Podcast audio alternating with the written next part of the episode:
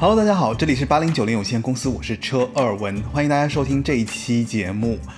啊，这期节目是你认识他吗？陈珊妮。啊，非常遗憾的是，这期节目呢没有嘉宾。啊，本来我也是想做成聊天类的，就是有嘉宾跟我一起来聊陈珊妮。但是你知道，陈珊妮这个音乐人太特殊了，因为他独立音乐人嘛，然后。我确实找了很多在音乐里面资深的音乐人，对他都没有特别了解，但我自己又非常喜欢这个音乐人，所以我就忍不住想说，我就回到我一个人来讲这样的一期节目。对，啊，也比较可惜啦，就是我我其实找了大概有将近一年多，也没有找到合适的人来跟我聊陈珊妮，但是呢，我又非常喜欢他，然后他最近又发了新专辑，对，哦，所以呢，呃，在。最近非常节目荒的情况下，因为我没有时间准备节目，也没有录很多节目，对不对？然后大家等了很久，然后十月的话，我想还是应该会有一期节目啊。那这期节目就是关于陈珊妮，好吧？然后由我个人来给大家呃做一期关于陈珊妮的节目。首先，我们来听一首他在一三年发行的专辑《低调人生》里面的一首他和张悬合唱的《Dear You and the Boy》。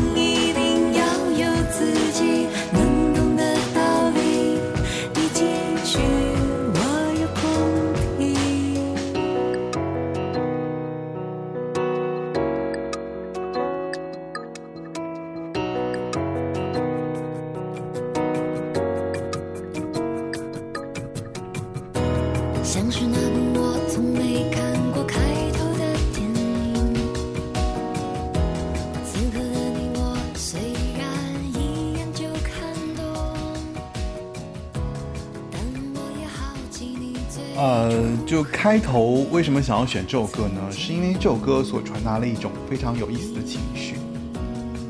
呃，这首歌其实是就是陈珊妮和那个张悬两个人合唱的。然后这张专辑里面这首歌给人的感觉是，你看他们一人一句，就是它铺成了两个少女的这个心事，在交流嘛，交流男友啊，交流生活啊，交流具体的一些看法，交流对生活的一些意见，就是。特别随意且自然，然后像一对好闺蜜在那边谈天说地，然后那个和谐的气氛就在音乐的这个氛围里面，就慢慢的怎么说，像一杯像一杯樱花茶，然后就那个樱花在水里面泡开了的感觉，就是非常微温的这个这个和煦的心情，然后你就像喝了一口这样的樱花茶，然后就就走就站起来，我们聊完天，然后站起来就走。就走出门去了，大概是这样的一种状态吧，所以我就觉得这首歌给我的感觉特别好，然后也是我一直以来听陈珊妮歌曲的一种，呃，感觉，对，啊，因为他一直给我的就是这种很舒服，有一点情绪化，但是这个情绪化又是很让你就是说，就是很贴合你心情的这种情绪，呃，当然，其实，在某种程度上说，我在做八零九零有限公司，我一直也是觉得，就是说我的节目希望是这样的一个节目，啊，给大家感觉就是，呃，可以徐徐的聊聊天，然后我们来聊一聊关于就八零九零八九十年代歌曲的一些感受，啊，并不是想给大家去说，啊，那个年代怎么样怎么样怎么样，歌曲的这个风格是怎样，然后是怎么样的走势，然后大家用流行音乐是怎么样的风格。啊，不，流行音乐是怎么样的做法？但我觉得这种这种讲起来，就其实意义就不是很大，因为我觉得音乐其实还是在于分享的这个感动的这个瞬间，对不对？所以就包括像他这首歌啊，包括我喜欢陈珊，你为什么会喜欢他？所以就是这些东西追根究底的聊起来，我觉得是其实是蛮有意思的，就是你可以在这里面去体会到那种，就是说。当下我为什么听他这首歌？听他这首歌为什么会有一些，啊，就是晕染开来的这个心情，对不对？所以啊。那今天其实就是想来跟大家聊聊关于陈珊妮的这些作品。在陈珊妮所发布的所有作品当中，她将近发布了应该是十三还不是十四首十四张十四张专辑，我这嘴巴也说不清楚。就是呃，她今年的就上个月，她又发行了最新的一张专辑，对，叫做 Juvenile A 啊，然后。这张专辑，然后这张专辑里面其实我有挑一些歌，然后在那个茄子 radio 里面其实有单独选一首，选一些歌已经在播放了，然后这也是勾起我真的是想要回顾，就是关于陈珊妮这么多年来她的这些作品啊。虽然她其实是一个非常独立、非常小众的音乐人，但是她的音乐真的是从来都不口水，而且在这个不口水的过程当中，你还能找到一些想象空间。这个是我对它最大的热爱，而且它的旋律型吧，呃，有一些特点。这个我在后面的这个怎么说，就分享的过程中来跟大家聊一聊，就是关于它的一些音乐的特点。我给他的专辑所分的整个大的阶段啊，因为我觉得他出的所有这些专辑当中，我大概分为四个大的阶段啊，呃，这四个阶段呢，呃，我们先来了解第一个阶段。这第一个阶段就是他这个在这个时期里面，他其实发布了，呃，发行了。华盛顿开导樱桃树啊，这是第一张专辑。第二张专辑呢叫做《乘喷射机离去》，然后叫《四季末的畅游》。这三张专辑，呃，我觉得有一个共同的特点，就是这三张专辑就是是陈珊妮刚刚进入在音乐圈里面是独立音乐这个品类门门下的一个，就是他刚刚开始做歌手，所以他是不太成熟的啊。他做的这些专辑呢，有很多让人觉得说他智能的地方。啊，所以我是觉得这个阶段基本上是陈珊妮的，她是在音乐里面寻求自己的这个个性，她在不断的探索自己啊。这个时期是，我觉得也是你相对应的，就是像类似于年轻人啊，在刚刚步入社会，或者说他刚刚进入大学的这种状态，然后是通过音乐跟他自己的一个对话，然后也在音乐里面去理解自己，去去找寻自己所适合的这个音乐类型。呃，我们先来看看，就是他当年的第一张专辑，就《华盛顿看到樱桃树》。呃，九四年他发布了这张专辑，叫做《华盛顿看到樱桃树》。大家应该了解吧？就是九四年，其实我们之前也有讲过很多关于九四年的一些东西。就是九四年，你看大家当年的时候流行歌有哪些歌曲啊？九四年发布了刘呃辛晓琪的《领悟》，王菲的《我愿意执迷不悔》啊，然后那个伍佰的《浪人情歌》啊，陈升的《二十岁的眼泪》啊，《孤独的人是可耻的》。还有就是无情的雨，无情的你，忘情水等等，这些歌其实都是九四年发行的，所以可见在当年这个流行音乐市场这么繁荣的情况下，陈珊妮就在那一年，她进入了流行，她进入了这个怎么说，就是音乐圈，对她开始发行专辑。然后他当时发行的第一张专辑呢，叫做《华盛顿砍倒樱桃树》，这个名字其实也很有意思。呃，华盛顿砍倒樱桃树呢，其实是一个。它其实是一个美国的一个历史故事啊，就是是讲美国的总统乔治华盛顿的一则故事。他的故事是什么？怎么讲的呢？就是有一天呢，父亲送给那个华盛顿一个小斧头，然后那小斧头特别锋利，然后小华盛顿也特别高兴。然后呢，他其实是这么想的：就父亲在拿大斧头砍大树的时候，他能不能拿小斧头砍小树？对，所以他想要试一下，他就把花园里面的一棵樱桃树给砍。下来了，对，然后嗯，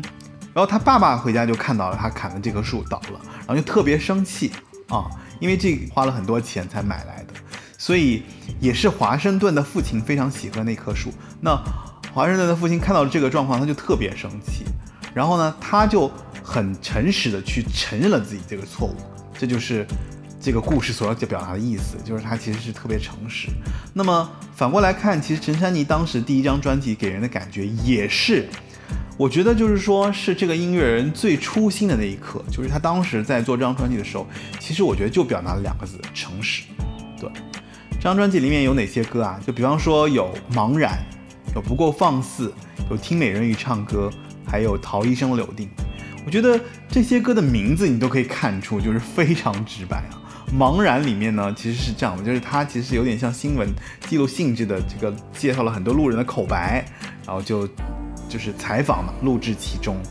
然后我觉得这个是源于，就是说，因为陈珊妮她自己其实是毕业于她那个新闻系的，对，所以她对一些社会新闻其实是有触角的，对她把这些东西录在了这个专辑当中。然后，呃，听美人鱼唱歌呢，其实我在之前之前的节目当中有讲过，就是。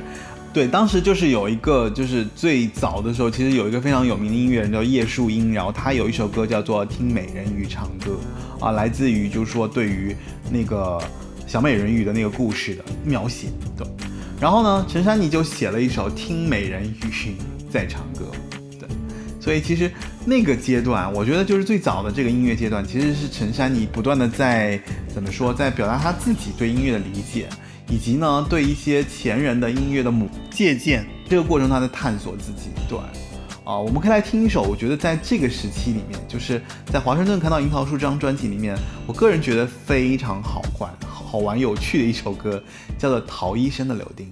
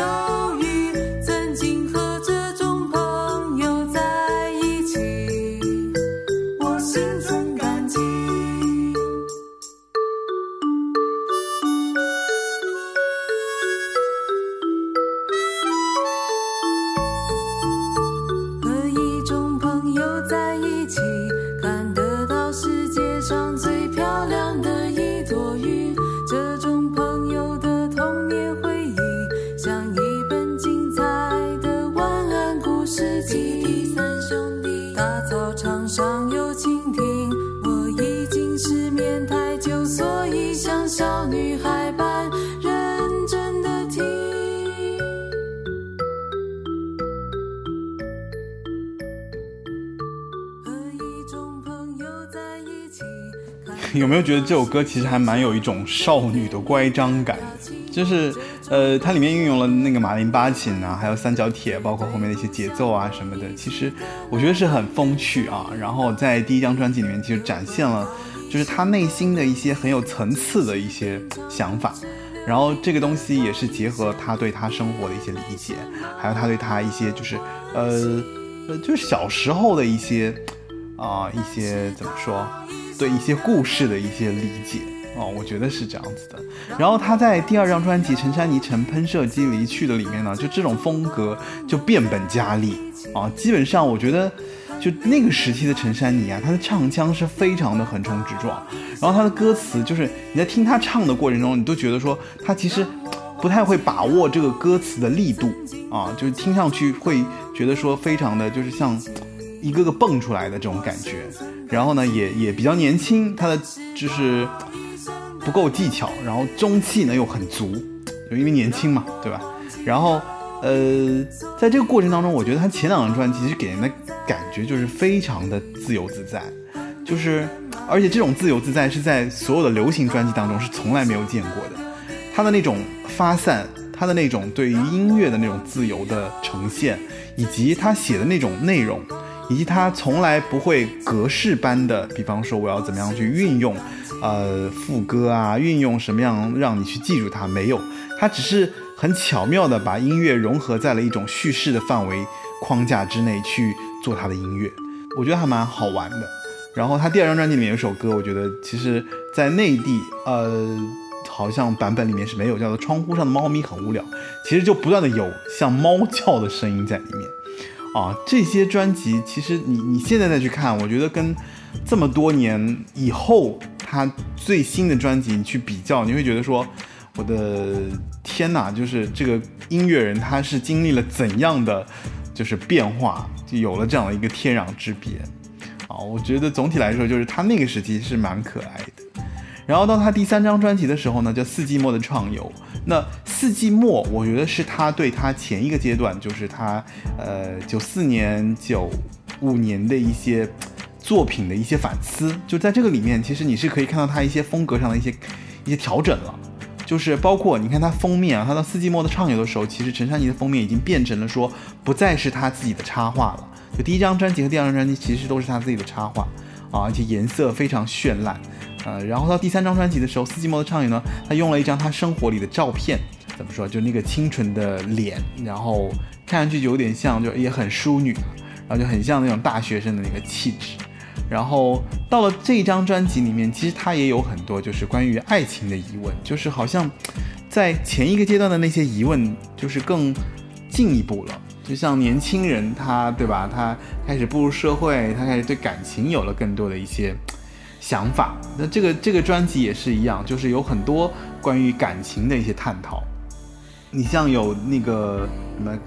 倒垃圾、哥哥、超速这些这些专辑的作品都是还不错的。然后这里面其实我比较喜欢的是两首歌，一首是《四季》，一首是《抽烟》。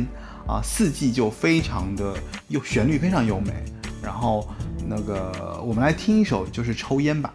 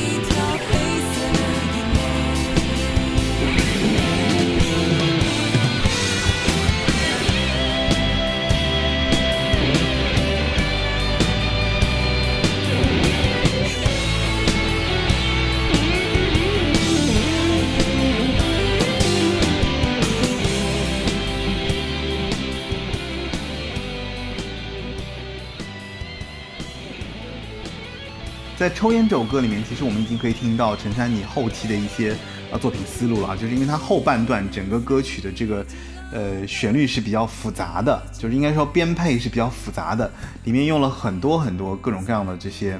效果，然后后面也是比较重的，就比较脏。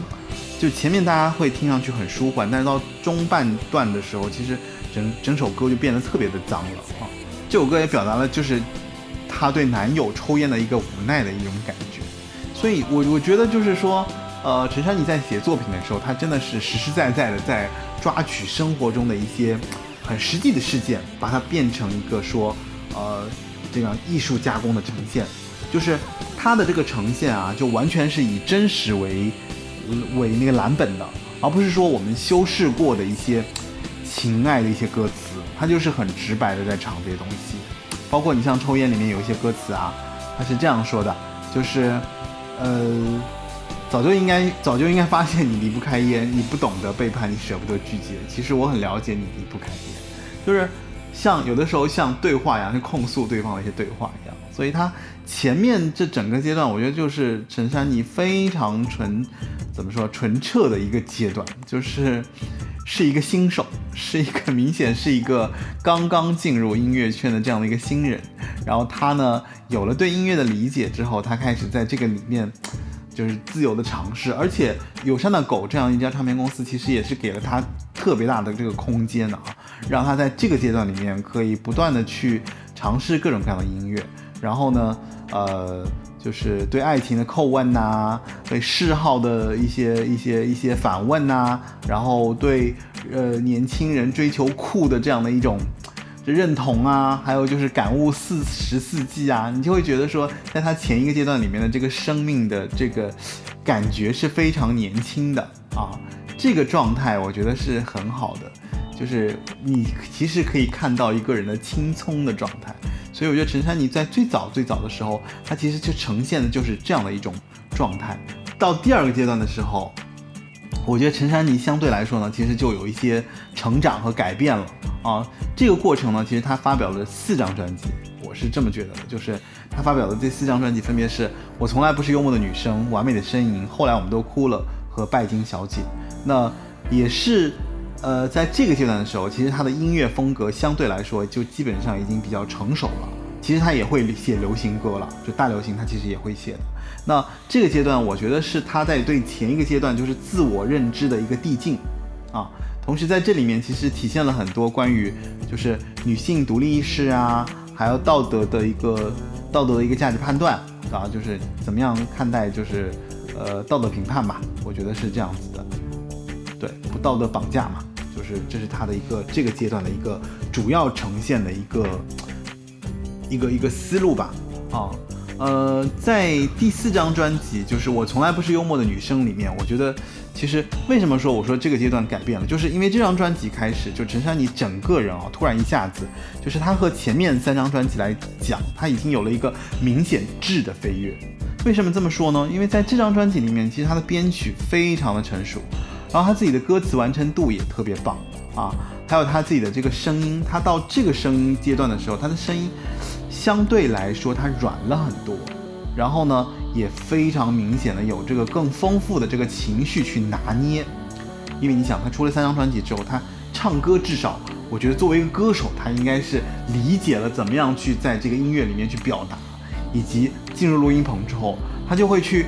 琢磨，就是我这首歌要用怎么样的情绪去表达它。所以我觉得到了第四张专辑，有一个有一个成长啊，然后。在这个成长过程中，我觉得是他这五年来，就他出道五年，九四年出道嘛，然后出道五年来到将近是九四年到九九年的这个阶段吧，呃，幕后的音乐人，对他也给别人写歌，写了很多很多作品，包括你像那个谁啊，给林小培写的这个烦，对，啊，烦啊烦啊烦啊不能忘记，烦啊烦啊烦啊不能，这这那首歌吧，反正很火，对，然后其实你看他是可以写流行歌曲的。我的理解就是在这五年的创作当中，他其实一直在给别人写歌，给自己写歌，对，然后积累了很多的这样的一个市场反响。通过这个市场反响呢，他自己有加重加进了自己对于自己人生的一些感悟，其实是很容易看出来的。那这个时候的，我觉得是陈珊妮呢，就非常想要说，他撕掉自己的这个标签，可以从他的这个专辑里面就可以表达，就可以看出来。这张专辑里，其实我比较喜欢的，像我从来不是幽默的女生里面，我比较喜欢的就是《来不及》和《肥胖者的悲哀》。为什么说来不及呢？因为《来不及》这首歌，我觉得是有一个场景的，我跟大家大大家形容一下，就是，呃，记得那一年就是我外公离世嘛，然后。呃，离世的那一刻，就是我在路上，就去赶飞机回家的路上，然后就突然就播到这首歌，我当时那个眼泪啊，就哗啦哗啦就下来了，就止不住，就觉得怎么办？就是就是因为他歌词就完全是那个讲述，就是那个那个那个当下那个感触的，就你来不及和亲人做最后一面的告别。然后，但他歌词不是不一定是讲逝去的亲人啊，就是说他对感情易逝的这样的一个一个理解吧。然后，然后肥胖者的悲哀呢，就真的是长一个胖子的一个一个想，就是那个心理思路。所以我觉得他当时的这两狗为什么喜欢，是因为我觉得跟我真实人生有一个境遇的一个共鸣感。所以我就觉得说，我非常在那个时期，我就觉得说，哎，我遇到了这样的一个音乐人，他提供了这样的作品，在那个时候又符合了我的心境。那九四年到九九年的时候，其实台湾流行音乐基本上在整体上已经超越了，我觉得香港流行音乐。就那个阶段，其实我们前面有讲过，就是关于那个阶段，其实是非常璀璨的，就明星璀璨，然后金曲循环，这这是一个大的时代。那在这个阶段的过程当中。虽然陈珊妮其实是在这几年她有了一个质的飞跃，对不对？但是她被掩埋在了这样的一个大的环境当中，就是因为大飞跃嘛，所以他的进步就是隐藏在这个过程当中了，就被淹没在这样的环境之下。所以我觉得他的音乐性的一些闪光和才华，真的是只有被喜欢他的人所看到。我相信就是在市场上，其实大家是完全不知道这个人是谁，他的歌是什么。然后他做了什么样的音乐？对，然后所以他其实是当年那个时代，就当将近那五年当九四年到九九年当中，我觉得是流行音乐这个背景下一个非常小众的一抹色彩啊。那到了我不是幽默的女生结束之后，他其实就到了那个完美的声音。那完美的声音，我个人觉得是他这么多专辑当中最流行的一张专辑，是他。最跟市场结合的一张专辑，而且在魔岩那期节目当中，我有聊到，就是关于完美的声音，其实是他在魔岩发行的一张专辑。那不好说，会不会是因为当时选歌的原因，或者说有别的音乐人借鉴参考啊，或者说有这样的一个思路，就把他的一些作品当中非常适合大众流行的歌曲都选到了这张专辑。呃，我们来看一下这张专辑啊，完美啊，缓慢。幻觉，还有呻吟，还有红眼睛，你在烦恼什么，亲爱的？然后我一度以为，就是因为苏打绿其实后面有一张专辑叫做《你在烦恼什么》，我觉得是参考就陈珊妮的《完美的声音》里面这首歌，就是你在烦恼些什么，亲爱的。啊，这就是因为我觉得当年的流行歌应该大大家都是借鉴来借鉴去的，就我讲的就他听美人鱼唱歌，其实也借鉴叶舒英的那首歌的标题。啊，他肯定不会承认啦，但是我觉得是有这样的一个，就是就是关联的，因为一个是正好在。前一年发布，一个在后一年。这张专辑其实我特别想给大家推荐的是六月二十九号，是在他所有专辑里面就是非常流行风味的这个里面的一首，相对来说比较被忽略的一首比较小众的歌曲。那这首六月二十九号呢？我觉得是很有陈珊妮一贯以来的那个，就是那种乖张的风格，然后很直白的陈述她的情绪，然后你去听啊，我觉得对陈珊妮，大家其实还要培养一种情绪，就是她的编曲实在是太有特色了，就是你真的要认真听它里面的编配，好吧？然后假装沉闷，被看穿了轨迹，你也可以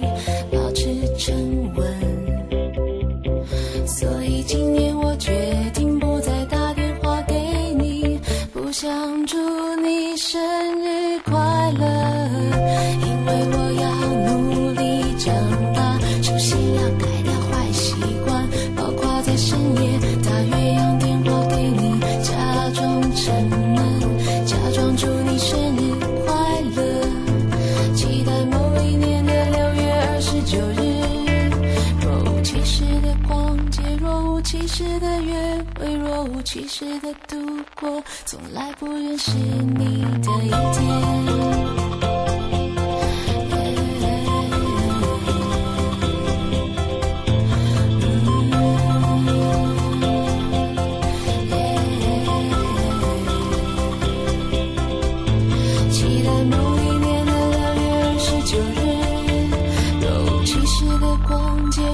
其实的约会，若无其事的度过，从来不认识你的一天。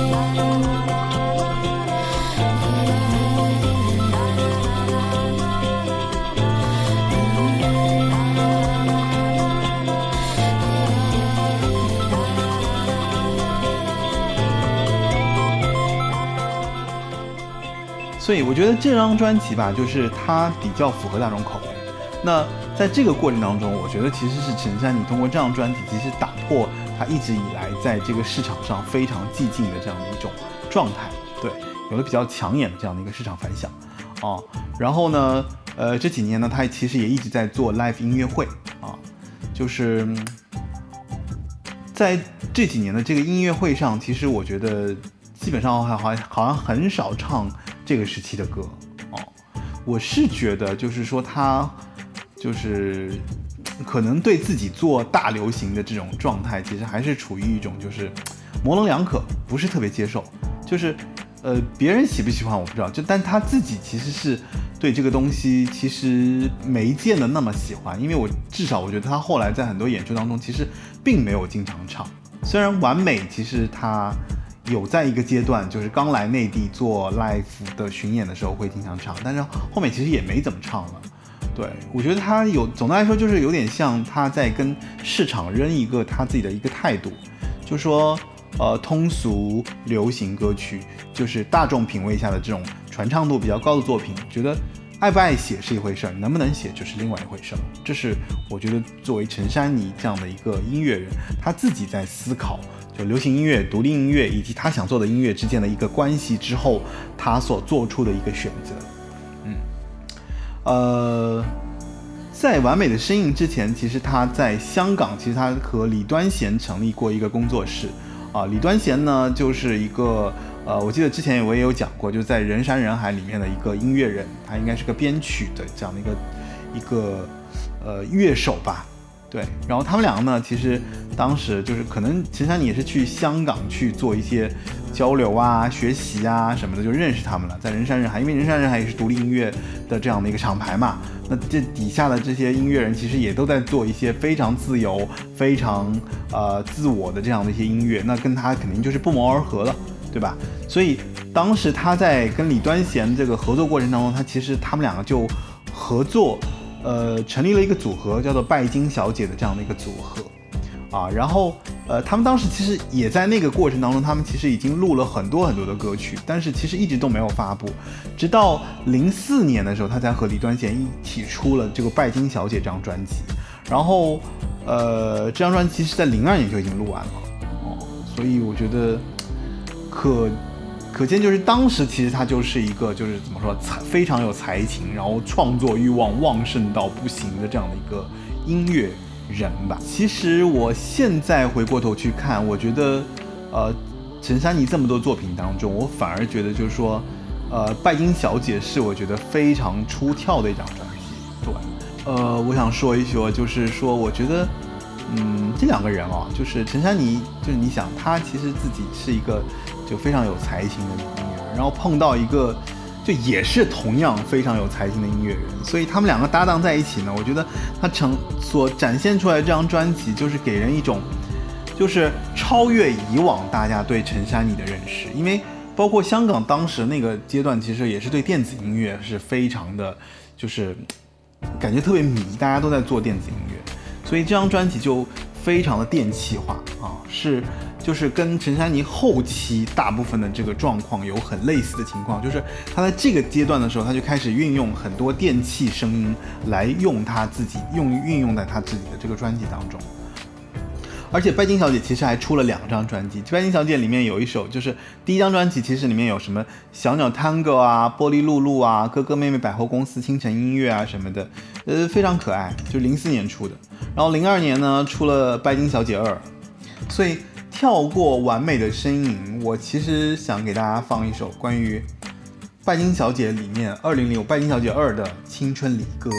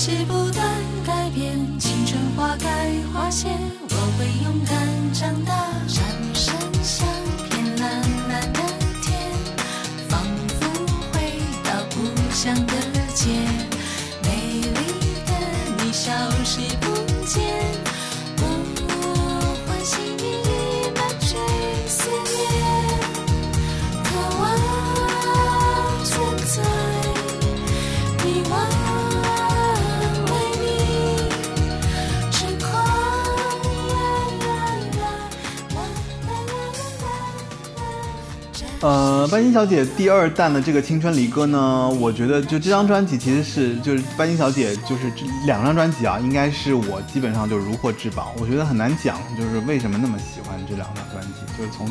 就是尤其是零五年的这个白金小姐第二弹，怎么说，在节目当中其实他们有采访过李端贤，然后李端贤是这么说的，就是他们当时是觉得说，就八零年代嘛，就红极一时的那个 Eurobeat 这样的一种风格的这个风潮影响，所以他们其实就是想华高贵华丽的这样的一个形象用来示人的，就当时这张专辑就是想这么做的，包括像这两张专辑的这个封面也是他们两个人就是呃非常复古浮夸的这个小妞形象，一个动画形象是两个人，对，然后他们就是用这个 Eurobeat，然后用了这一类的这个这个音乐，然后在这里面就是，但是他们又觉得自己又不是原装的 Eurobeat，所以就说这个拜金小姐就是他们自己心目中的 Eurobeat。我是觉得啦，就是这张专辑里面，就不论旋律啊、配器啊，还有歌词啊，都还蛮让人充满这个想象力的。这就是陈珊妮一贯以来给人想要传达的这个作品的意思啊。就是每次我就听到这些作品，我就觉得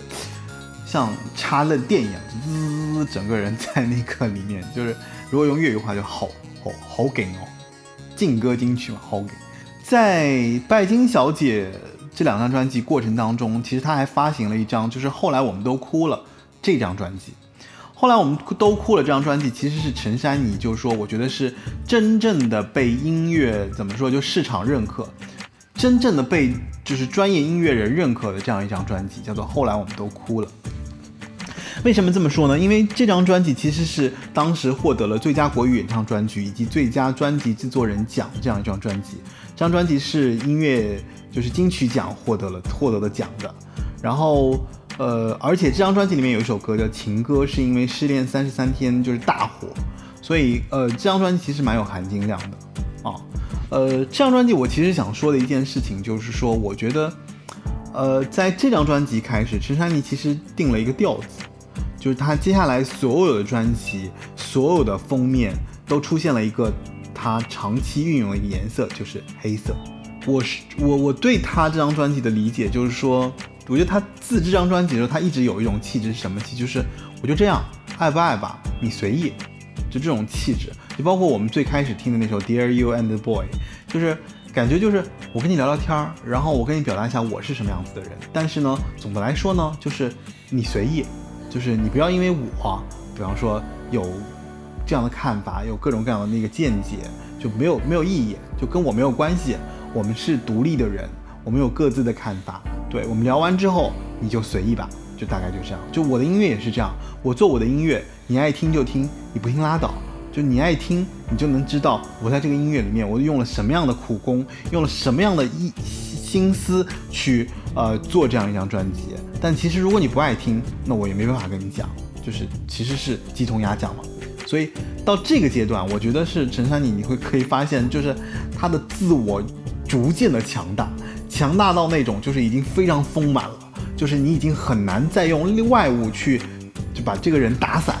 就他已经形成了一个内核，这个内核是非常自我的，而且对自己的东西非常肯定。对，然后这张专辑里面其实还有一首歌就是《尼可拉斯》嘛，这首歌其实是要重点说一下，因为为什么？因为他写给谢霆锋的，就他写的主角是谢霆锋，歌迷也非常爱这首歌。然后大家其实，在 KTV 里面这首歌就蛮难唱的啦，因为它非常摇滚。这个属于那种，就是我我觉得属于那种在那个时那个阶段，其实也算是一首流行不可多得的流行歌。总的来说，就是包括在这个期间啊，我觉得在第二个阶段。其实就大概是在九九年到零五年的这六年期间，其实我觉得是他的音乐的一个怎么说，就是速成，就是他通过这六年的时间，就是其实前面我们讲的第一个阶段，他其实在形成他自己的一些音乐特点，形成他自己在音乐上的一些审美。那到这个阶段呢，我觉得是一个速成。这个速成怎么讲？就是他提升了自己的唱法，在唱腔、唱功，还有整个编曲啊、歌词啊、专辑包装啊。我觉得都是有了一个非常大的一个一个上升空间，就在这里面，就是基本上这个六年，我觉得他有了一个非常长足的一个进步。然后这段时期里面呢，他的音乐性也呈现了一个怎么讲，就是比较先锋的一个音乐人的姿态啊。然后中间你看，包括跟李端贤的合作啊，然后尝试各种各样电器的一些 Eurobeat 这些音乐啊，所以在这个过程当中，其实他的音乐人格已经凸显出来了。就是你可以慢慢看到陈珊妮的这个符号就已经出来了啊，基本上就是这些东西就是陈珊妮，好像没有第二个人可以做这样的音乐，只有他可以做。也是在这个阶段，我记得当时好像《康熙来了》有一期节目，就是说小 S 其实是非常对他非常害怕，就称呼他是音乐前辈，然后说说他不太好惹。但是我我是理解啊，就是在这个阶段的时候，其实他已经形成了自己对自己音乐固有的一个品味。那么他的音乐，他因为他比较认真的对待自己的音乐嘛，所以他决定了，就是我不太会跟别人去讨论音乐之外的事情。因为我记得他后面采访的时候，他有讲过一句话，叫做“做自己喜欢的事是不会累的”。所以你可想而知，就是说，其实陈珊妮在做他的音乐，他一定是花了不知道多少的苦心，不知道多少遍的这个，比如录音啊，比如编曲啊，在这个过程中，让自己配合自己的音乐去传达他想要传达的东西。对，然后同时呢，他又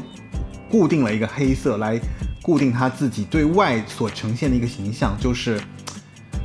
就我不太好惹，对吧？反正你也不用来刻意迎合，就是我觉得就是就是有一种这样的一种状态啊。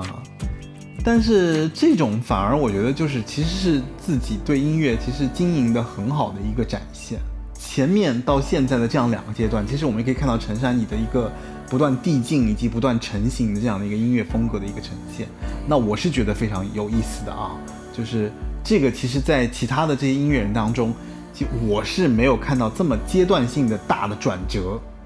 当然，也有可能，其实我在听别的音乐人的过程当中，没有那么仔细、那么专心。因为陈珊妮很多作品，我确实是一首一首听的，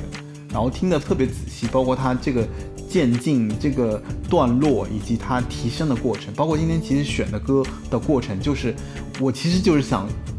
你们来听他过程中的音乐中的成长性。那到后来我们都哭了，我特别想推荐一首歌，这首歌就是，呃，它其实这整张专辑里面其实都很好听，但我最喜欢听的还是开场曲《风景好》。那我们来听一下《风景好》吧。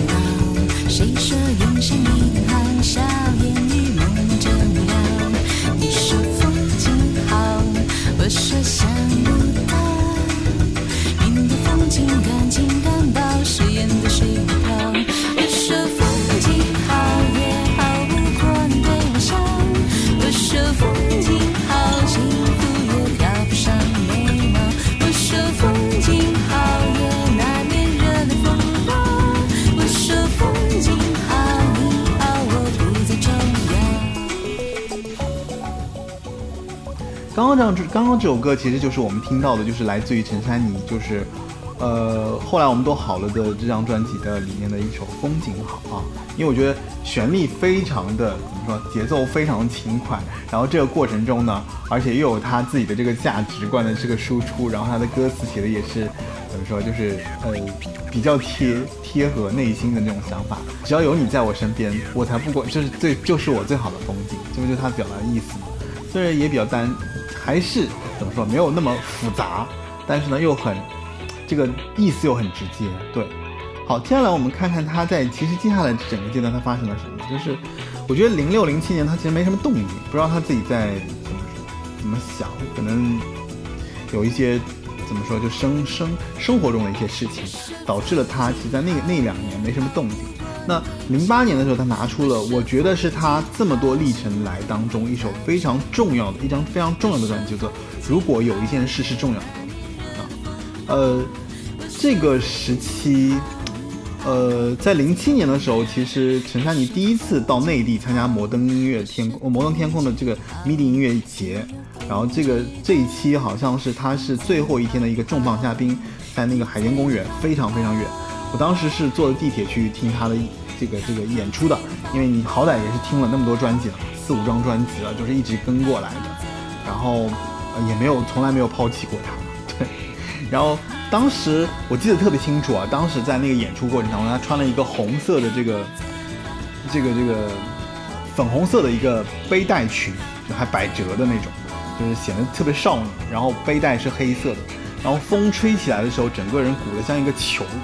就是在那个台上。然后他扎了一个辫子，非常利索，然后还拿了啤酒在那个台上，就特别帅气的一个，怎么说，就是一个一个一个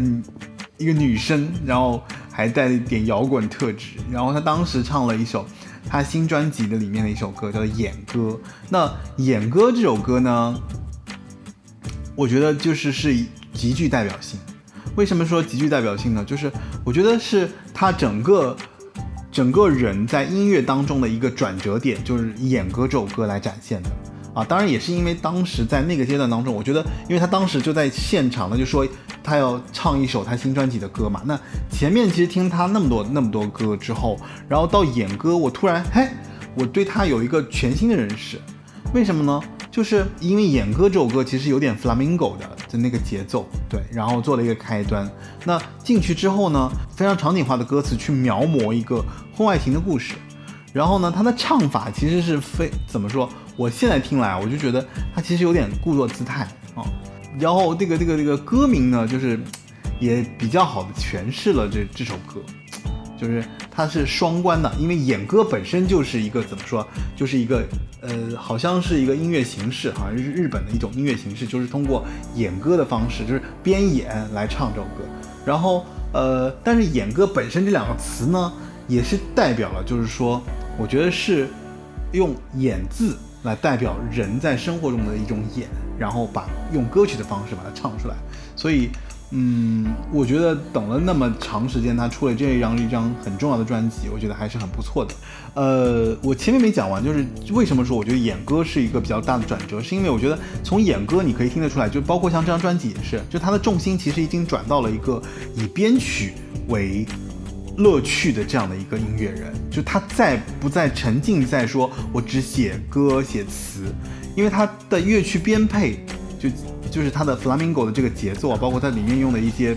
编曲的这种形态啊，你会觉得说他对音乐有了一个多重的打造。就我觉得是他重新走到了一个新的大陆，然后他发现了一个非常怎么说，就是我在音乐玩音乐的领域里面，我走到了一个新的阶阶段。这个阶段是什么呢？就是有合成器啊，有节奏啊，有声效啊，有在有对乐音情绪的这个打造。这是我觉得陈珊妮一直在音乐领域里面，这是她一直在钻研的一些东西，所以这也是为什么就是他其实是个不可多得的音乐人。那这张专辑里面其实还有一些非常重要的歌，像《离别曲》，对吧？就很有名。他当时是邀来了那个谁啊，跟呃 Hebe 田馥甄一起来唱《离别离别曲》，然后用了肖邦的《离别曲》来做的这个歌，重新做了一一遍。然后还有就是我觉得是比较重要的一首歌，就是如果有一件事是重要的，这这首歌，嗯嗯，这张专辑里面，我觉得算是他这么多专辑当中他自己也非常爱的一张专辑，因为包括像里面什么像苹果花呀、雨季呀、无邪气啊这些歌啊，无邪气是他好像他重新唱的，因为他写给周迅的，周迅唱过。为什么我觉得他会觉得这张专辑他非常重要？是因为我觉得他在接下来的整个的这么多年的 life 呃演出当中，基本上都会唱到这张专辑里面的歌曲，无论是哪一首啊。然后唱的最多的应该是《苹果花》。然后这张专辑里面，我觉得有两首歌我再讲一讲，就是如果有一件事是重要的，我觉得就是歌词怎么讲，就是嗯，歌词太 shock，对，特别灵魂拷问，然后给人特别大的一个压迫感。对，呃，他的演绎呢，我反而觉得就是说没有歌词所带来的这么大的一个 shock。对，啊、然后总结的其实就是关于人生的一些得失啊，然后来从中找到一个共鸣。那旋律最优美的呢，我觉得是《你是我的酒》啊，嗯，而且我必须要重申，就是为什么这张专辑我觉得是有点里程碑的这个意义，不单单是里面发表了几首他这么多作品当中非常重要的一些作品，就像演歌啊，像如果有一件事是重要的，然后他其实也凭这张专辑拿到了第二十届金曲奖的最佳国语女歌手，啊，就是在前一张专辑。呃，拿到了最佳关最佳专辑、最佳创作制作人之后，她在这张专辑里面，其实其实立马就拿到了最佳国语女歌手，啊，所以我就觉得她还是蛮厉害的。然后这中间呢，她还出了两张 EP，一张是《双城记》啊，当时有一个综艺节目，让她选了一个就是陈怡文，这是她的好像是一个她一个学员，然后她当时就是找她来唱了就是《双城记》的这首歌。呃，《双城记》的意思其实就是狄更斯的那个最好的时代和最坏的时代嘛，就是这里面其实有非常 riff 的一个很重的一个重金属的一个弦乐结构在里面啊。嗯、我觉得听起来其实就是说，如果你不是大音箱听，我觉得《双城记》其实你就别听了，因为这首歌相当就非常重。还有一张专辑呢，就是《What If Matters》。What If Matters 是是他的一张全英文专辑。这张全英文专辑怎么说呢？就是它其实是如果有一件事的所有旋律的英文版，所以我是觉得就是这张专辑的发行，其实他自己啊，对如果有一件事是重要的这这件事情，我觉得这张专辑也是非常偏爱的。因为怎么说，就是你想，他同一张专辑他发行了两个版本嘛，一个是中文的，一个是全英文的，说明自己音乐人自己对这个音乐作品也是非常认可的，不管别人认不认可吧。然后我想总结一下，就是他这个时期的这个音乐性格，就是，呃，我觉得听下来就是就这个时期啊，我觉得整个音乐所呈现的性格就是一个极度自信，然后呢，深知自己特别喜，深知自己是什么样喜好的这样的一个音乐人。然后我觉得他的交流也变得非常的怎么说，就是非常包容。然后他会拿着自己的这个标签，然后到处去跟别人去合作。因为在这个阶段，其实他也唱了一首，好像跟左小诅咒吧，唱了就一一首叫做《我不能悲伤的坐在你身旁》。这也是因为他有在内地演出之后，有了这样的一个机会，认识了很多音乐人，然后就有了这样的一个呃输出啊。然后我们来听一首什么样的作品呢？我觉得可以听一首这这张专辑里面的《载你回家》，因为这首歌是我觉得我事后回去听，我觉得我会循环听最多的一支一首歌，呃，《载你回家》，而且这首歌给人的一种氛围，就是是陈珊妮一直以来寻求的那种非常描写心理的一首歌。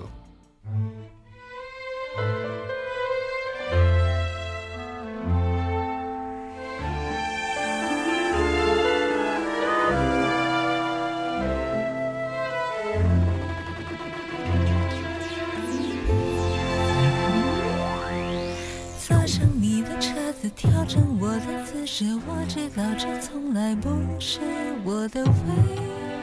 置。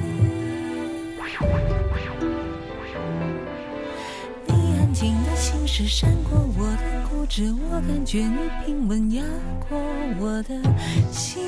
事。问你怎么走，我不见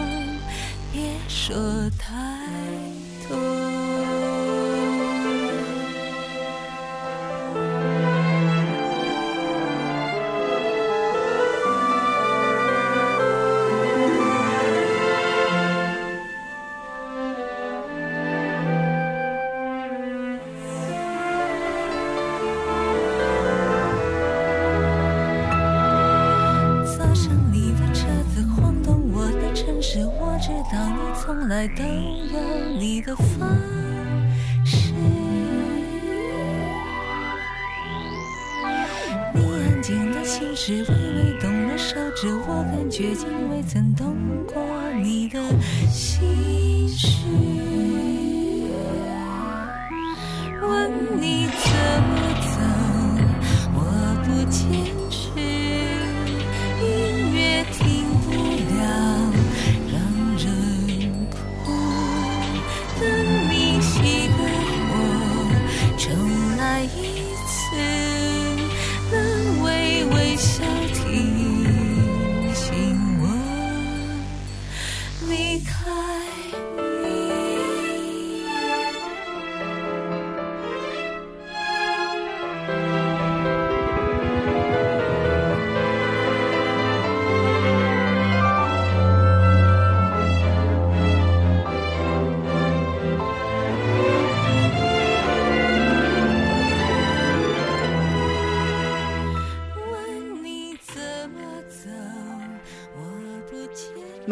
听完这首歌，其实我们就要来讲他最出色的这个阶段，就是他最后的这个阶段，第四个阶段。我非常喜欢这个阶段他，就是这个阶段他其实就是哦，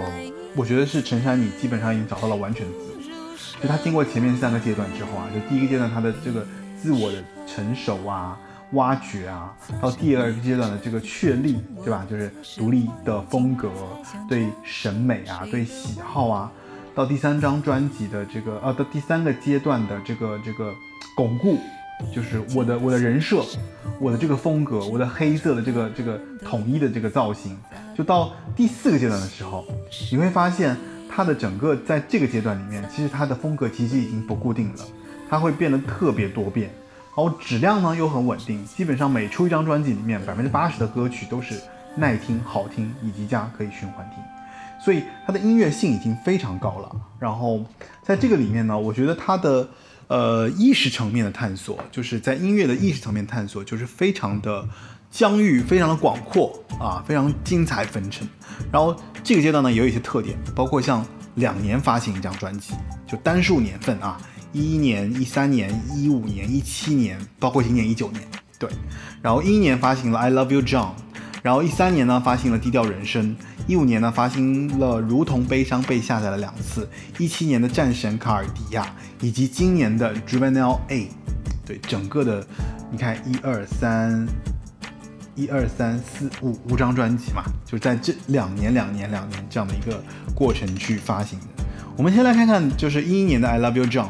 I Love You John》他当时出来的时候其实是蛮大跌眼镜的，因为这个过程中就突然他有一个非常大的转变，就是在《I Love You John》这张专辑里面，他的曲风特别明朗啊。初听的时候呢，就是很多很多人其实很难意识到这是陈珊妮的作品。哦，因为它前面四首歌像《OK》、《青春》、《B 级动作片》和《男衣服》就非常的电气化节奏，就是已经说明这个女人啊，就是在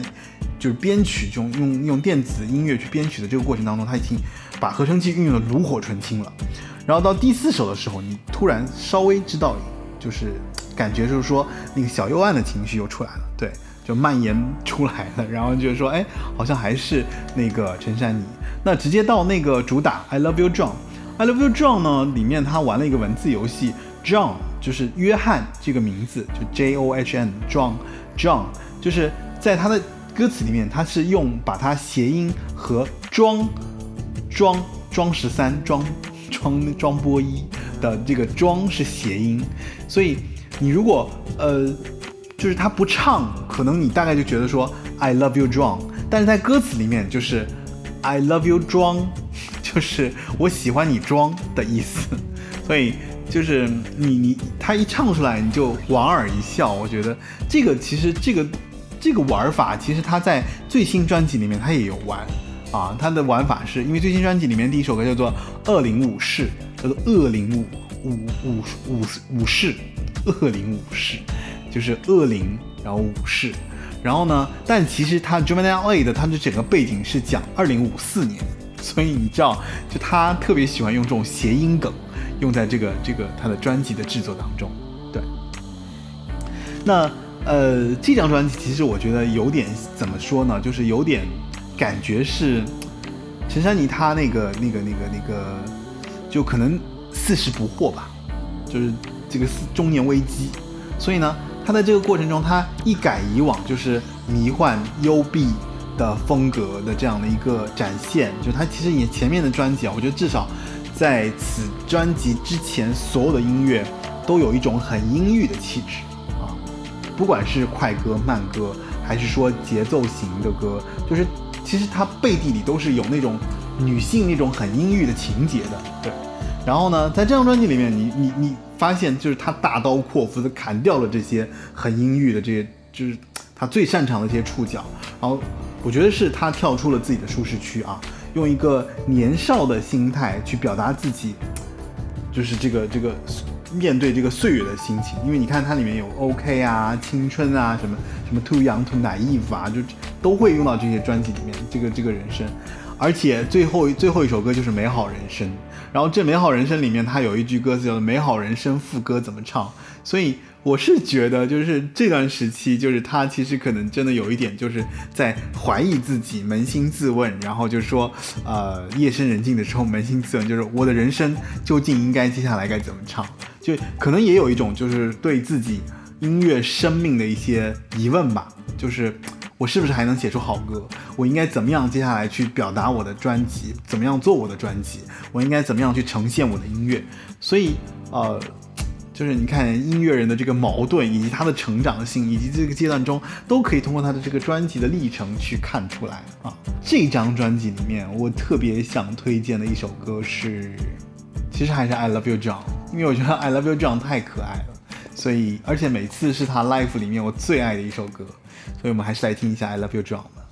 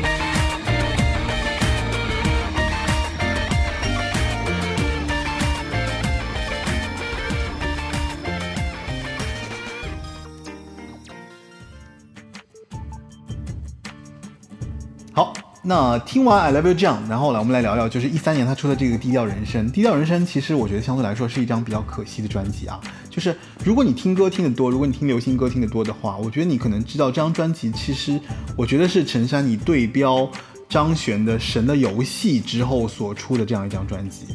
那不论是立意也好，还有就是这张专辑所表达的这个思路，都是跟《神的游戏》有如出一辙的这个表达。这边《神的游戏》呢，就是这两张专辑，就跟他这个低调人生，我就统一来一起来说，就是他们非常的在叩问社会。对，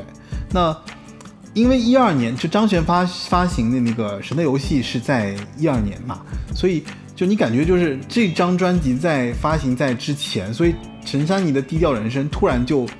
真的变得很低调。就是为什么？因为《神的游戏》他还获得了金曲奖，好像最佳最佳歌曲什么最佳作词都拿了。然后呢，到《低调人生》一出来呢，我就觉得就是，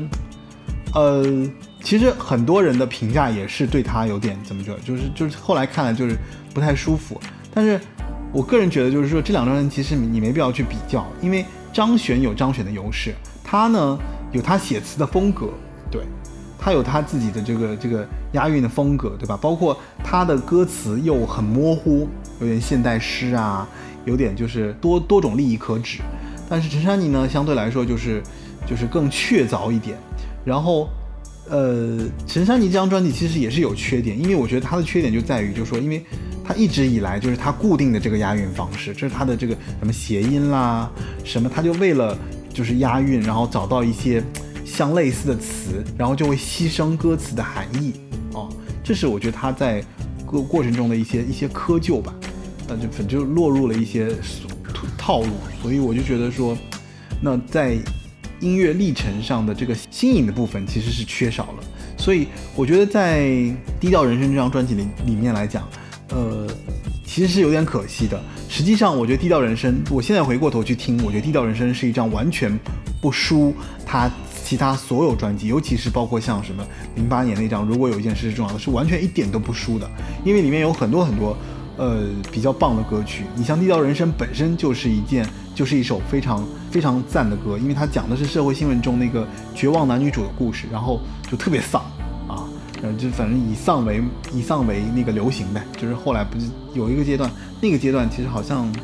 也是一三一四吧，就那几年好像社会思潮也是非常丧，就年轻人特别流行丧，然后里面还有一个人，一个人呢，就是你看他这么早就开始唱单身风潮啊，然后。还有女王，女王呢，其实是她对，呃，二次元耽美风格的一个怎么说思考？我可以这么说，就是在低调人生过程当中，其实你会发现陈珊妮开始真的开始渐入一种状态是什么呢？就是她已经不再会去对生活、对她自我、对一些她熟呃熟能生巧的事情去把它编成歌了。你会发现原原来的那个那个他是可以随时随地把任何事情唱成歌的，但是到这个阶段的时候，你会发现他慢慢的去接触社会，慢慢的去接触他所要了解的这个时代，他会去了解啊现在社会当中什么东西特别火热，什么东西是一个流行的思潮，他把这些东西转换成他的整个作品当中的一些呈现。然后呢，包括这张专辑里面的这个承前启后最后一首歌叫《启示录》啊，《启示录》这首歌非常的，就是我觉得是作品的含义非常深刻，因为它里面有一句歌词就是“人生中最美好的一天会在什么时候”，这个你看它正好是应和了就是美好人生副歌怎么唱，记不记得？就是上一张专辑里面的，所以这张专辑啊，我觉得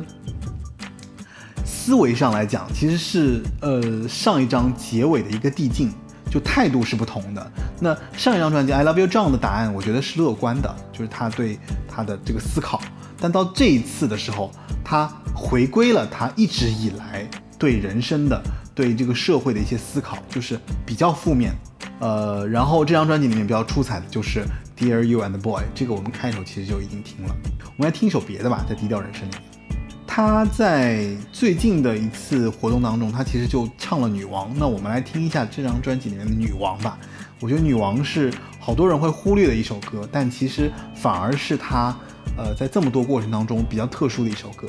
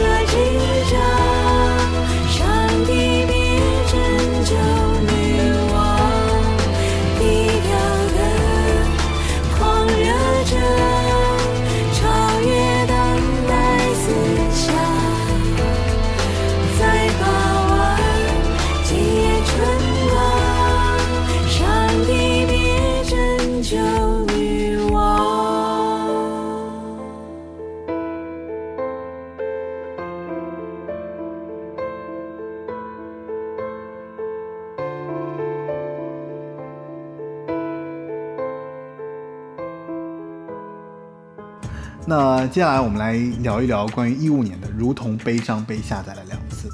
呃，《如同被悲伤》被下载了两次，我记得当时好像是非常火，就是在至少在主流媒体啊，在主流的一些音乐频道里面都被各种的宣传播。也不知道为什么，就是好有可能是因为林宥嘉作曲的原因。那这张专辑其实是打破了就是一五年就是低调人生的低迷啊。然后呢，嗯，然后他这里面他也跟林宥嘉合作，因为林宥嘉在里面也唱了一些一些声音，然后他们两个声音在这个过程当中，我觉得合作是非常惊艳的，比他跟张悬的合作还要出彩。因为张悬跟他的合作，两个人毕竟有点抢，包括他，你看他专辑里面就两个人太像了，所以你在这里面其实找不到特色。但是林宥嘉跟他在这里面的一个反差，反而让这首歌听上去既和谐又惊艳啊。然后就是有一种怎么说，就是 twins 般的你中有我，我中有你，很厉害。然后这张专辑呢，最被大家所接受的就是有一个得了奖的 MV。就是它的歌词其实就是讲，就是说远离的这个纸张的时代，就是我们越来越电子化嘛，大家都在用手机啊，都在用电脑啊，其实越来越少的人去用纸质的东西，比方去写信啊，比方去越来越少的人买纸质书啦，所以就说科技日新月异，那这个这个情感与暧昧却失去了实物的寄托，大家都在虚拟的空间里面。那个那个什么，储存自己的这些情感和情绪，所以我我就觉得他是个很厉害的音乐，他都能在音乐里面把这些东西放进他的音乐然后如同被悲伤被下载两次，这个 MV 里面呢，就是他用一个手工本就不停地在翻页面，然后每个页面里面用各种各样的装帧的手法去做他的歌词啊，就一页一页一页一页，然后是呃反正很创新啦，就当时反正我记得所有人在看 MV 的时候都是哇，就是 MV 可以做成这样，然后是很想象力的。那那个好像陈珊妮自己在包装装帧以及在书籍。制作的过程当中，好像就就是有学过这方面的东西啊，所以他就是就是在 MV 里面就呈现了他的这个东西。呃，如同被悲伤背下来了两次呢，其实是一个比较特殊的一张专辑。为什么呢？就是说这张专辑里面啊，就是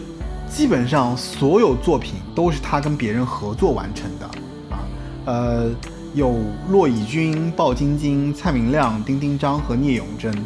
啊，然后。呃，然后还有韩松洛、戚景年，然后金向海、欧阳应季，就是这十个人在他的这十张作品里面，就是每个人都填了词。然后呃，完成度上来讲，我觉得漫天飞舞的银杏森林比较理想。然后还有就是这张专辑里面有一首我非常喜欢的一首歌，就是那日下午。这首歌吧，用现在的话说，流行话说，就是非常上头。我觉得你可以仔细去听一下那日下午，这也是我今天。挑的这首歌的背景音乐就是《那日下午》，我觉得到《那日下午》这张专辑的，到《那日下午》这首歌的时候，陈珊妮已经抛弃了一种什么？怎么讲呢？她的音乐表达像变魔术一样啊，就是你可以从她的音乐里面，从她的每一个和谐的音符，从她选择的每一个电器，我在听的过程当中，我就觉得说，就是很炸舌。为什么？我可以一遍一遍的听。我每一遍听，我都可以听到不同的声音在不同的层次里面说这个展现，就包括他唱到最后唱完了之后，还有还有那个一段一段声音，因为他这首歌其实也挺挺负面的，因为讲的就是人的离去嘛，就是一直在叩问说，呃，如果哪天我走了，你会怎么样？你会哭吧？但你去听他这首歌，其实一点都不哀伤，他反而是非常兴奋、非常快乐的，然后他这种快乐是通过他的音乐表达出来的。好像仿佛就是说，人生绚烂过，其实就没有什么太多的遗憾。然后它里面所有的这些音符，都是他人生的一种展现。就你在听的过程中，你就可以感受到说，人生有起伏，有起落，有高潮，有低谷。然后这个高潮和低谷，它不是说通过歌词来直白的跟你讲，而是我通过音乐，通过编曲这个介质的呈现，来给你表达这样的一种情绪。所以，我觉得这是他非常高明的一面啊，挺。可厉害了，好吧，那我们来听一下那日下午吧。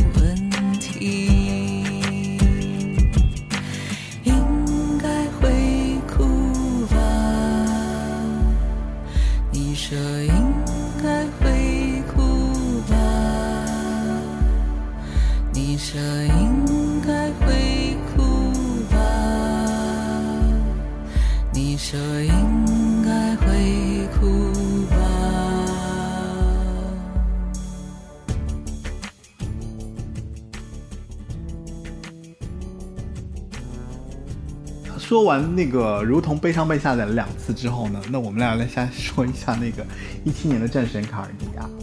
我觉得一七年战神卡尔迪亚这张专辑里面，就是他自己有一段先导文字啊，我觉得可以给大家来讲一讲。就是他的先导文字是这样的，就是在一九六九年 Space Audit 中醒来，自从手机取代闹钟的那天早晨开始，卡夫卡巨大昆虫的想象仿佛永远消失了。保持连线很重要，尽量避免那种与人失去联系的不安全感吧。想和你在一起，又不想要靠得太近，不想直接打电话，却想得到彼此全部的注意力。我们正在拿捏一种既适切又不思议的距离。我们开始量身定做自己的新规则，加新好友，确保那些安慰支持不会间断。我们比起从前更脆弱一些，对外界的复杂要求更加难以忍受，尽量避免解决真正的难题。我们在新的幻想形式里寻找聆听的对象，以更自然的方式与世界建立着联系。呃，我们人生最重要的时刻，拿手机照相，储存了得到你想要的和得到你以为你想要的之间的差异。随即在那些听不见音乐人的、认为那些跳舞的人疯了下面对尼采点赞。我们为行动装置忙个不停，我们正在被科技创造中的人类。所以，这个专辑我觉得是这么多年来啊，就是它的概念比较完整作品。其实你回过头去看，其实你会觉得说它这张专辑很完整，但其实你看到 Juvenile A 之后，我就觉得这张专辑其实还没有 Juvenile A 更完整。Juvenile A 真的太完整了。待会我们再来讲 Juvenile A。然后，呃，他说他当时在就是就是怎么说，就是《战神卡尔迪亚》里面，其实是他那么多年来他一直在写时代青年这个主题当中一张比较有概念性的这样的专辑。其中前面的这个先导文字里面，我们可以看出他有很多很多对当下青年的这种社会行为的思考，对吧？就是你看它里面有独处，有乱码。这些词语似乎都是互联网上存在的一些词语。我比较喜欢的是三天两夜，然后呃，这张专辑里面，我觉得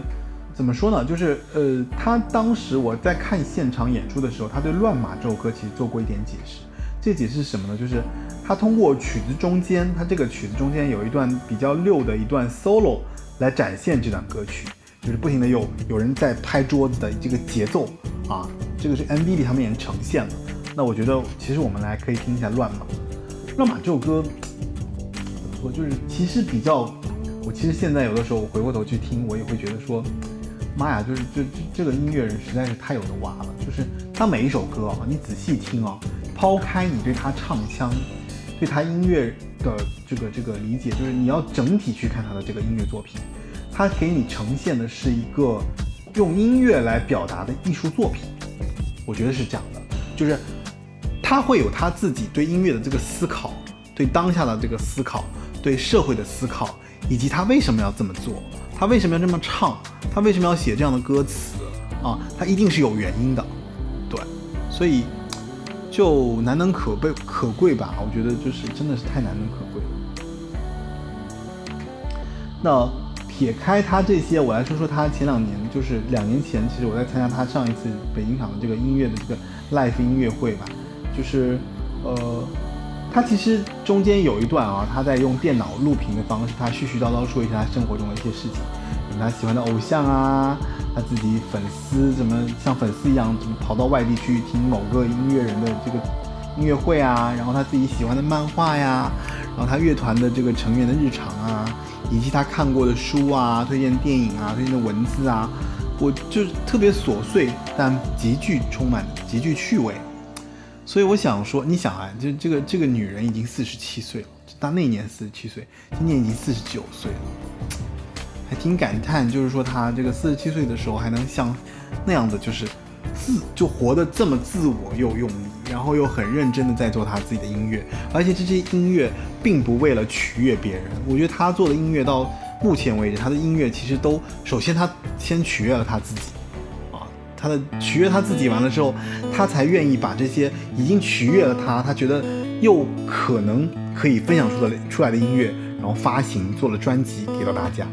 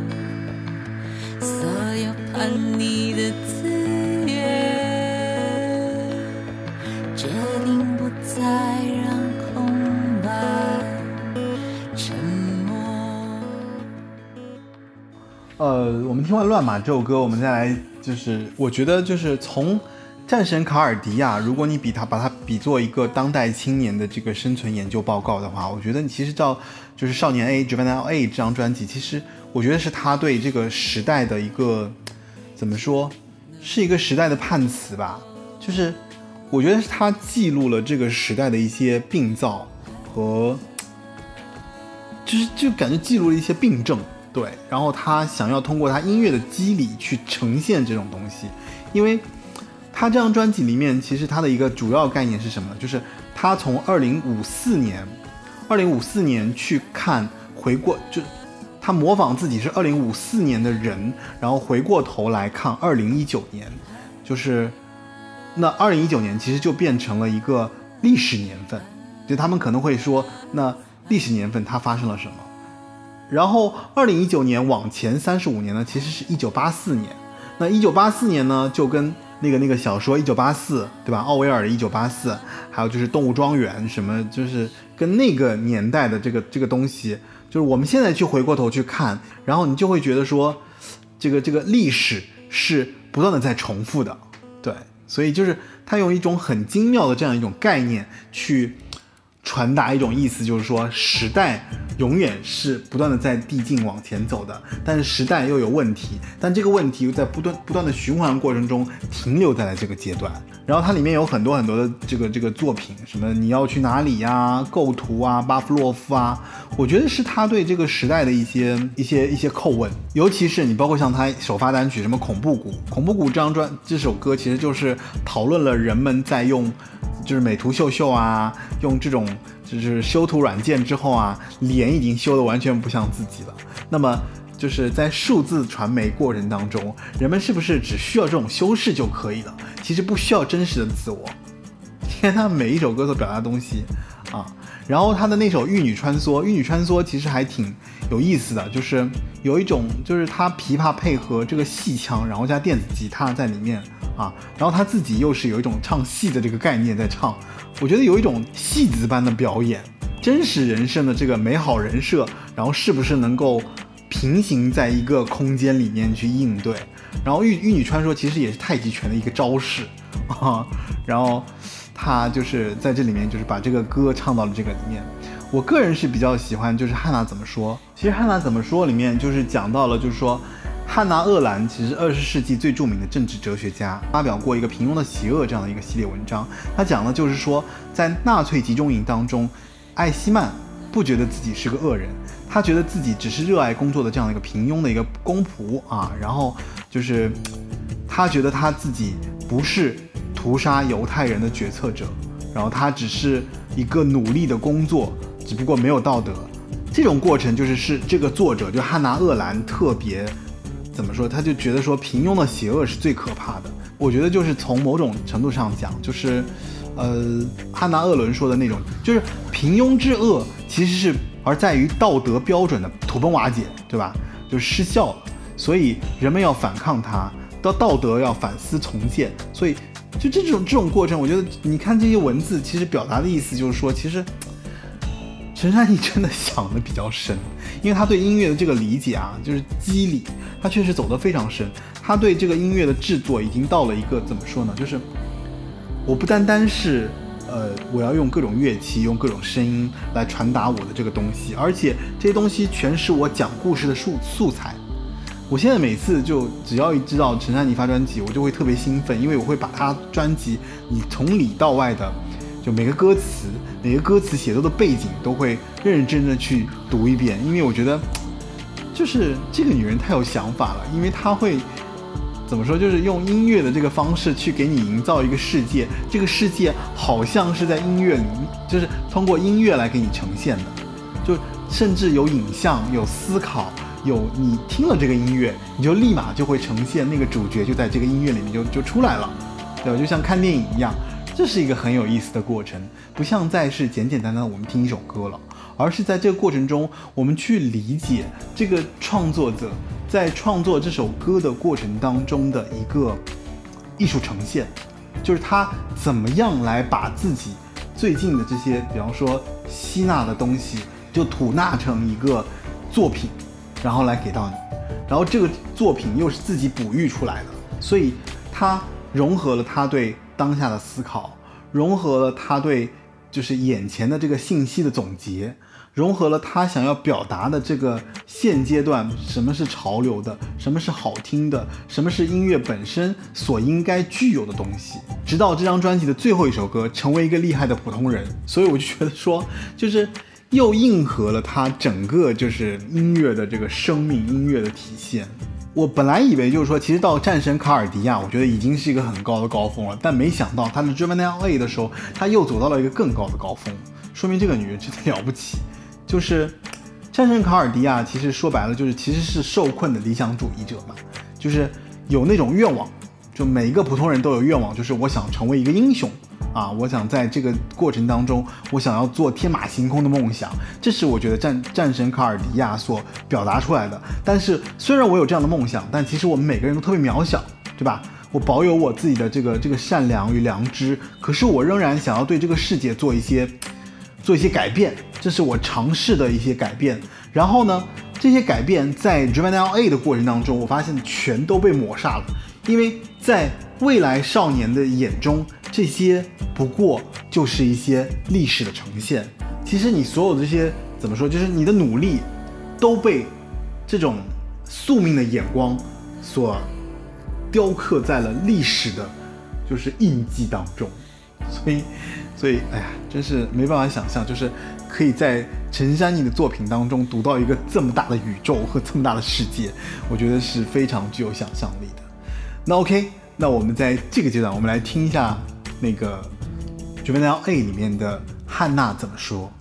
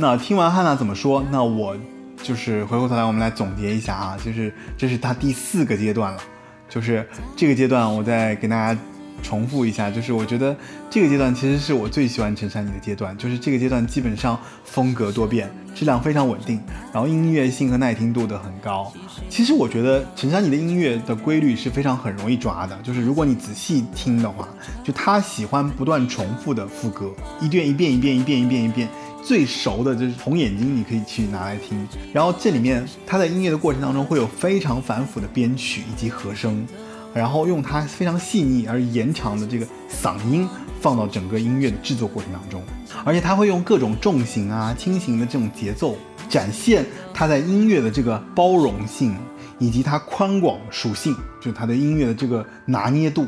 就是相当于就是说，基本上在这个广域的领域里面，就是说。无论是电电器的，无论是吉他的，就是民谣性质的，就是这些东西他都能做。然后，但其实我想说的是，故对歌坛有这样的一个创作女生啊，其实是非常的珍贵的一件事情。因为我觉得她，你看啊，她其实是非常抗拒陈词滥调的、俗套的这个，就是不走庸庸众的路线，对吧？所以这也是，你看她歌曲里面也有对平庸的邪恶的一种思考，所以他是不喜欢走平庸的路线的，但他呢，又不会刻意的去我要标新立异，是因为我确实特殊，确实特别，确实自我。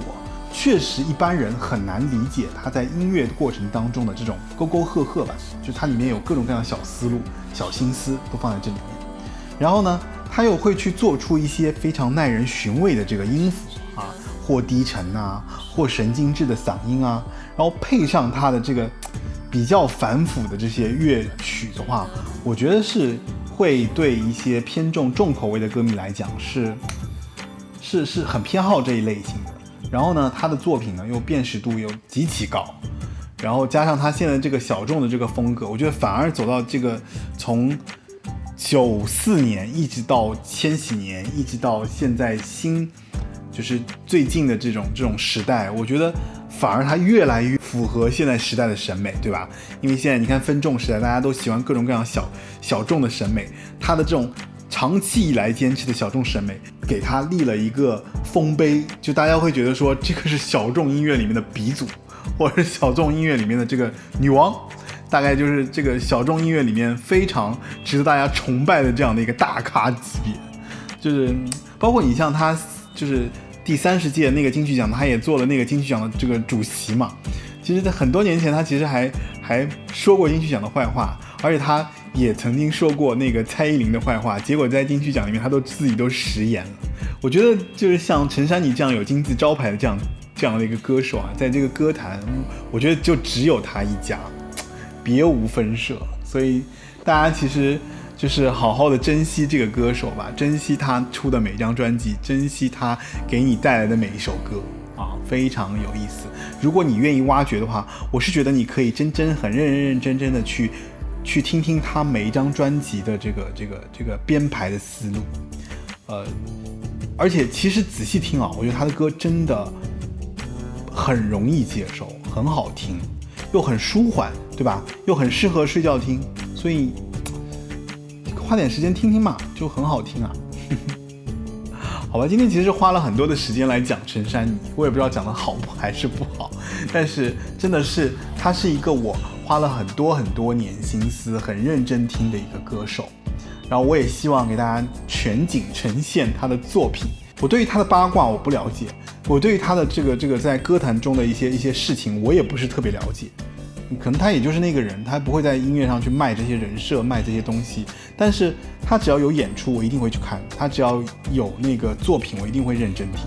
这也是我为什么非常希望给大家分享这样的一个音乐人啊，呈现。他给大家看，因为我觉得，在我心目中，他就是最有趣，然后以及陪伴我这么多年来这么悠长的时间段的一个音乐人啊，我对他就是充满感情。好吧，那今天这个陈珊妮的这个这个这个节目，基本上这个这个关于陈珊妮的部分，其实就聊到聊到这儿了。然后最后来说说最近的这个状况，就是。因为我在工作中突然进入了一个，就是非常非常忙碌的时期啊，就是我走到了一个新的阶段。这个阶段呢，就是可能需要跟我老板一起去并肩作战。其实我在茄子瑞里面也有 diss 他什么的，但是确实是一个公司一个比较重要的阶段。然后也是因为我自己走到了一个新的阶段。这个新的阶段怎么形容呢？就是我突然觉得说，我除开工作之外，我是有能力。上升到一个新的 level 的，这个 level 是什么？就是我觉得我自己啊，对对对于就工作过程当中，我觉得我自己有一个缺陷，就是我过于关注人与人之间的关系，包括我在做节目啊，包括我在做很多事情啊，我觉得我过于去沉浸在一种就是让大家舒服的环境，或者说让你舒服，让我舒服。但是这种环境就会牺牲自己对专业的一个怎么说，就是呃，就是深度，对。所以我我现在就觉得说，呃，因为其实也是包括做这个节目慢慢做起来之后，我觉得专业很重要，就是你是不是真的有两把刷子？你是不是真的可以给别人讲一些别人在这个事情当中没有理解到的成成分？做工作也是一样的。原先可能，比方说我们我带团队啊，我做项目啊，这些事情其实都没什么所谓。就对我来讲，其实就是都熟能生巧了嘛。但是现阶段，我突然觉得说，哎，我老板给了我一个一个一个怎么说，就是向上的台阶。这个台阶是让我觉得说，其实我可以走到一个地步，是我不需要去用具体的工作来衡量我工作能力的这样的一个阶段，而是我可以通过对人的控制，就是管理人，真的真真正正的走到对人的管理的这样的一个阶段，去重新怎么说，去理解公司的业务，去理解我的工作，去理解就是我现在做的事情。所以我觉得，对于我接下来包括做节目啊，包括做新的事情啊，我觉得都是一种提升啊。但是这个呢，确实也会有牺牲，牺牲什么？就是我的节目会越做越稀少啊。嗯，但是我觉得，如果是认真听我节目的朋友，我觉得希望你相信我，我会坚持下去做这个节目的。所以呢，我觉得也不要担心，就是说，嗯，在这个节目过程当中，它可能会变得频更新频率慢呐、或者说它的节目会少啊。但是，恰恰是因为我越来越想做一期好的节目，我越来越想给你们传达，就是说，八零九零有限公司，我究竟应该推什么样的歌手？我究竟应该给你们介绍什么样的音乐？我究竟应该以什么样的方式去介绍音乐？我究竟应该以什么样的这个这个